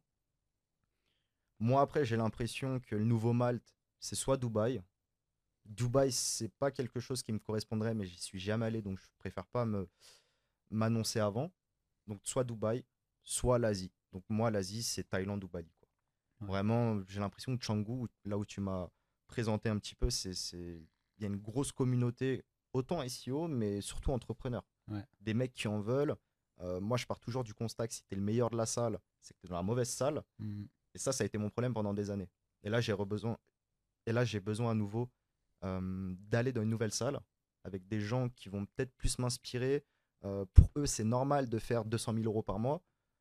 Malheureusement, je ne les fais pas encore, mais je devrais les faire. Donc j'ai besoin de m'entourer aussi euh, et d'être le plus petit, le, le, le, plus jeune, le plus faible de la salle pour vraiment voilà, aller chercher à avoir une, une nouvelle fin, on va dire. Parce que c'est toujours par période. Tu as faim, mais des fois, tu te reposes un peu, tu te reposes sur tes acquis. Ah, c'est vrai qu'il y a quand on parlait de le dîner que j'ai eu la dernière fois avec euh, bah, un pote que j'ai rencontré en 2018 ici, autour de la table, c'était un, un festival de n'importe quoi. C'était des, euh, des, gars qui avaient, euh, bah, ils avaient plus ton âge, je crois, il me semble. Bah, celui qui, a, qui, vient de revendre sa boîte, il a, il a 29 ans. Il a revendu donc son entreprise, il me semble, pour 20 millions. Les chiffres sont pas très clairs. L'entreprise, c'est Airburst, qui a été racheté par JD Sport. Euh, c'est des gars, c'est des gros poissons. Genre, j'étais autour de la table et là, bien sûr, tu te sens vraiment. Tu, tu sens l'envie de te dire, OK, j'ai envie d'être là aussi. C'est ça. Tu vois? Et, euh, et j'ai l'impression qu'à mal, comme tu dis, c'est un bon départ, mais il y a des limites. Euh, Bali, peut-être qu'il y aura une limite aussi un jour, je sais pas. C'est quand même hyper international, c'est quand même au milieu de tout. Dubaï, j'ai l'impression que c'est que ça peut être le niveau du dessus, je sais pas. Mais beaucoup le disent. Ouais, je pense Dubaï, c'est le top level. Hein. Ouais. C'est le top level. si tu es prêt à aller vivre là-bas, c'est pas donné, effectivement. Euh, mais c'est le top level, ouais. Ouais. Jamais aller non plus. Euh, je peux pas critiquer. Je sais qu'il y a la mauvaise image de euh, tous les gars de la télé-réalité qui vont là-bas, de, euh, voilà, de la fiscalité, etc. Mais j'irai quand même bien voir parce que je connais rien du tout. Franchement, ça se teste. Hein. Beaucoup de personnes, la majorité, ont, ont vraiment apprécié Dubaï. Hein. C'est des témoignages que j'ai pu voir. Après, moi, personnellement, rester en Asie, faire Europe, Asie, toute ma vie, ça, me, ça me suffit. L'Asie, je sais que ça me correspond sur les valeurs. Euh, finance ou pas, ou c'est un autre problème, mais rien que sur les valeurs, la population, ça me, ça me correspond très bien. Ici, il n'y a pas de vol, les gens, ils sont respectueux. Euh, c'est tout ce que j'adore, quoi. Moi, ça me va. Ouais, non, c'est vrai qu'on pourrait en parler pendant des heures, mais je crois qu'il me semble la dernière fois, on a parlé de la sécurité entre la France et l'Asie du Sud. Comme euh, mes parents qui sont venus la dernière fois, euh, ma mère m'a dit Ouais, bah, tu vois, je suis quand même content de te voir ici, de voir que c'est ultra safe, que les gens sont hyper cool. Que voilà, tu es un blanc qui vit à l'étranger, donc tu vois, as tout le temps ce truc-là. En fait, tu te rends compte que euh, tu, tu, tu, rentres à Paris ou tu rentres en France ou en Europe, il y a beaucoup moins de risques ici. C'est le risque au quotidien. Les gens sont beaucoup plus cool. Il y a beaucoup moins de vols. Il y a beaucoup moins cette. cette ouais. Après, je te rejoins, mais c'est même pas personnel en fait, parce que moi, j'ai jamais eu de problème. Je sais me défendre, il n'y a pas de problème, il n'y a pas de souci. Mais c'est plus pour les filles. Voilà, vraiment, des, on va dire, les femmes sont, sont beaucoup plus en, insécurité, on va dire, en Europe, mmh. même plus précisément en France. Qu'ici, non, elles circulent nickel, elles ont des grosses bécanes. tu les vois, elles sont même plus dingues que les mecs, quoi. Ouais, et puis surtout la liberté de s'habiller. Je sais pas si tu vois les, les, les, femmes qui tournent autour de Chengdu, mais en général. Si, je les vois bien. non, mais tu vois, elles portent des leggings, elles, ont, tu vois, elles, elles portent pas beaucoup de vêtements parce qu'il fait chaud. Mais il n'y a, personne qui va, y a, y a personne qui va faire de remarques. Et ça, c'est un truc euh, qu'il faut comprendre aussi c'est qu'il n'y a, pas ce jugement, il n'y a pas ce truc-là où tu vois la peur euh, de devoir s'habiller d'une telle manière, que, que tu sois un homme ou une femme. Hein. Il y a des, des hommes qui s'habillent ultra efféminés, personne ne va jamais rien dire, tu vois. Euh, tu as, énormément de style et tout le monde accepte ici. C'est vrai que tu as une grosse ouverture d'esprit, ce que j'ai pu constater à Bali. Thaïlande, peut-être un peu moins, où ils sont peut-être un peu plus mielleux, vu que tu es touriste, vu que voilà, tu es, un portefeuille sur pattes. Mais en tout cas, Bali, ouais, franchement, grosse découverte, incroyable. Et, je pèse mes mots, mais, mais je vois pas de point négatif pour le moment. Après, je viens d'arriver, je pense si je fais deux semaines Thaïlande, deux semaines Bali, peut-être que je verrai euh, des points négatifs, mais franchement, tout me convient pour le moment. Bah, content que, que tu sois venu un peu en Asie. Ça fait plaisir de voir des têtes françaises bah ici. Depuis le temps.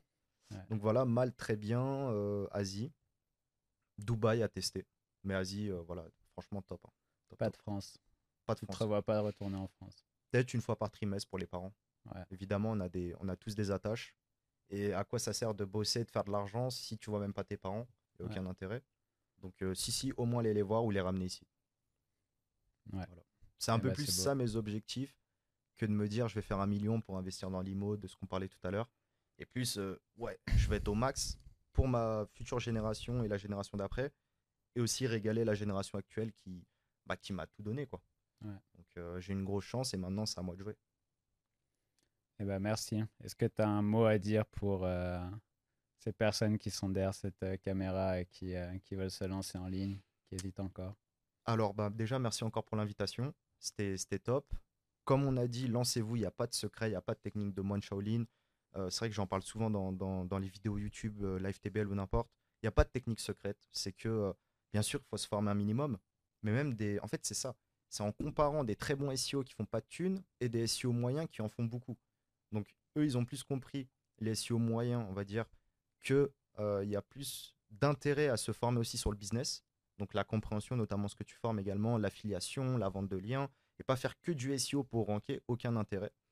même en étant positionné sur de la longue traîne ou sur des SERP qui ne sont pas concurrentiels, on peut faire beaucoup d'argent. Et c'est ça, qui, ça que j'adore dans le SEO. Si demain on peut plus se positionner sur la longue traîne et les SERP non concurrentiels, peut-être que j'arrêterai le SEO. Mais en tout cas, ça m'intéresse pas d'aller sur Pinel, Casino en ligne ou autre, alors mmh. qu'il y a des niches qui émergent tous les jours. Donc voilà, vraiment beaucoup d'analyse SEO, euh, contenu, backlinks, technique, optimisation technique, mais c'est secondaire pour moi. Et voilà, après, il faut, passer à l'action. Faut passer à l'action. Tu as fait beaucoup de vidéos excellentes euh, chaîne YouTube avec euh, des conseils mindset, autant de David Blacka, des conseils d'investissement, des conseils SEO, Julien Jiménez. Donc en vrai, il y a tout qui est disponible pour exceller. Donc il n'y a, plus qu'à passer à l'action. Prenez la formation d'asynchrone. et c'est vrai que maintenant, tu, tu, montes ton visage maintenant en plus. Ouais, c'est bon. Je suis plus qu'un pixel sur Twitter. C'est fini. Bah, écoute, euh, merci à toi, Romain. Merci Et euh, dernière question avant que tu partes, où est-ce qu'on peut te retrouver? Retrouvez-moi euh, principalement sur ma chaîne YouTube. Donc là, je fais une vidéo par jour. Moi, en fait, je fonctionne beaucoup par challenge. Ça veut dire si je fais le sport, là, j'ai repris depuis trois jours, une séance par jour. Même si c'est pas bien pour la récupération musculaire ou autre, je m'en fous, une par jour. pareil, YouTube, une vidéo par jour. donc voilà, vraiment YouTube, Twitter, YouTube, Twitter. Et par mail. Romain Pirotte à chaque fois. Romain Pirotte et Twitter euh, Woodsdolls. Quoi. Mais Romain Pirotte, c'est. Et ta formation TBL. Formation TBL. Euh, vous pouvez également vous renseigner sur le site. On est éligible CPF. Euh, c'est vrai que c'est bien, ça donne la possibilité à des personnes qui n'ont pas l'argent de financer la formation. Vu le prix que c'est, c'est pas forcément donné. Formation TBL et c'est tout. Et Jumpstread. Mais en fait, j'ai 10 000, euh, sites, donc là, ça prendrait une heure. On mettra toute la liste des business à la fin. Merci, encore, Flo, pour l'invite. Franchement, c'est top. Et bah, peut-être, merci à toi. Peut-être que dans un mois, on pourra faire une vidéo 24 euh, heures avec Asynchrone sur ma chaîne. Ok, c'est dit, j'accepte.